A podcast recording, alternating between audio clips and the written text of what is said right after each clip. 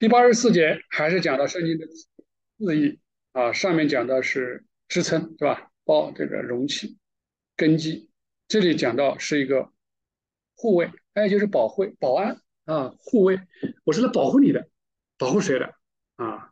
是隐藏在其中的主真理，也就是保护属灵属属灵和属天含义的一个护卫。此外，圣经的字义是隐藏其内纯正真理的护卫，在这方面能够充当护卫，是因为字义可能会被掰向这边或者是那边，个人按照自己的理解来解读。啊，我要保护你，为什么掰向这边和那边能保护呢？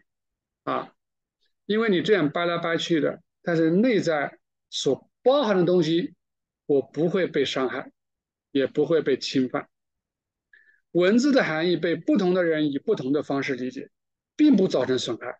就是说，一个圣经的文字，你十个人有十个人理解没关系，你只是在文字上做文章，不要紧，它不会伤害到，也不会侵犯到里面的神性真理。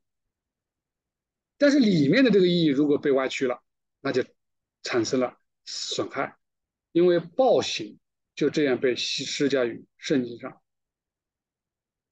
自义的目的就是为了防止这种事情发生，他就充当这样的保护啊，这样的保护。对于那些因为其宗教而陷于错谬之中，但尚未固执于这些错谬的人而言，这种保护是奏效的。也就是虽然他错了啊，他是陷入于错谬当中，但是并不是一固执于这些错谬啊，他不是固执于这些。这等人还没有向圣经施加暴行，这样的护卫在圣经中是用基路伯来象征。圣经中的基路伯就是象征文字的字义，在保护着神圣的灵意。当亚当和他的妻子被逐出伊甸园以后，基路伯象征这样的护卫，啊，这样的基路伯就被安置在。入口，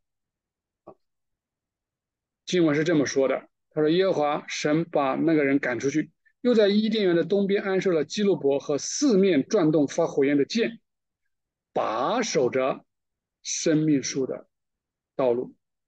啊，把守基路伯就是护卫生命树的道路，那就是通向神的入口啊，通往主的入口。世人借着圣经可以获得。”四面转动发火焰的剑，就象征着处于终端的神性真理，也就是圣经的文字意义，或者说处于字义中的真理。啊，它可以被四面转动，也就是你可以往哪里掰都行。这个事实大家也看得出来，圣经被不同的民族、不同的人被掰向不同的地方，来支撑他们要证明的道理。或者教条，但是这样，他说了，字义可以保护里面的内在意义不被伤害，啊，不被伤害。你对里面的意义伤害才是真伤害，啊，所以字义有这样的一个护卫功能，啊，护卫。你外把我外面的衣服撕的破散，啊，支离破碎都没有关系，啊，分掉都没事，你掰你的，我掰我的。